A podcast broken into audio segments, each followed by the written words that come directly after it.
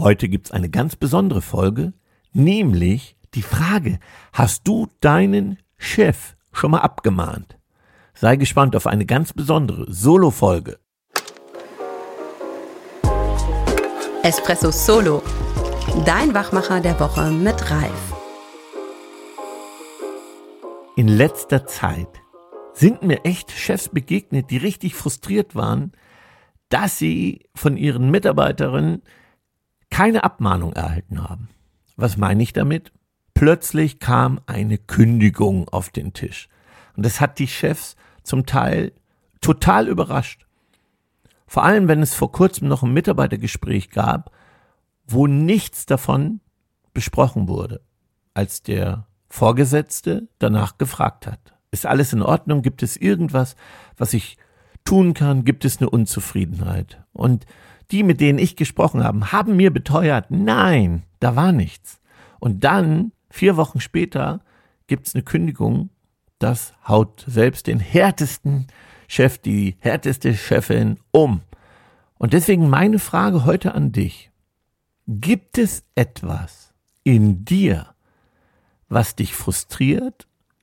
Gibt es in dir Gedanken, die du schon mal hattest, in Bezug auf deinen Arbeitsplatz, wo du über Wechsel nachgedacht hast? Vielleicht hast du auch gedacht, war es das?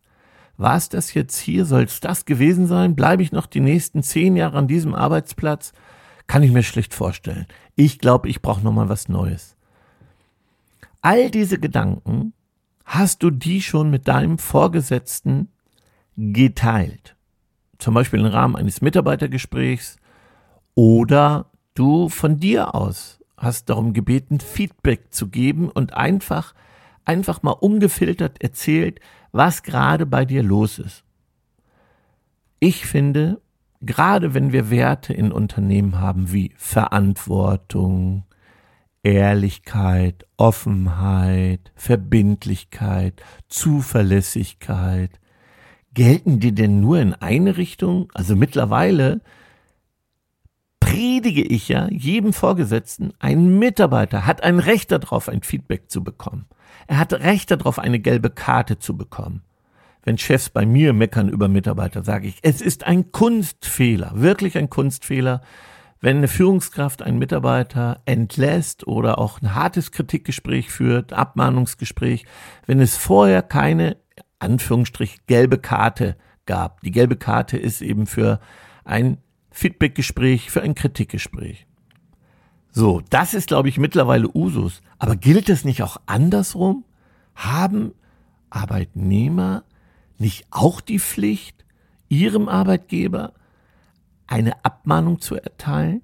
Vor allen Dingen, wenn, ja, wenn über Jahre investiert wurde, du entwickelst wurde, wurdest, Weiterbildung, Fortbildung, persönliches Coaching, was auch immer im Raum steht und, und das hast du gerne angenommen, hast dich entwickelt und dann nimmst du den Menschen, der dir vertraut hat, nicht mit auf die Reise, was gerade in dir los ist, dass du sagst, Mensch, ich habe da Zweifel, ob ich mich hier noch entwickeln kann, ich bin hier frustriert, es geht nicht weiter, was auch immer.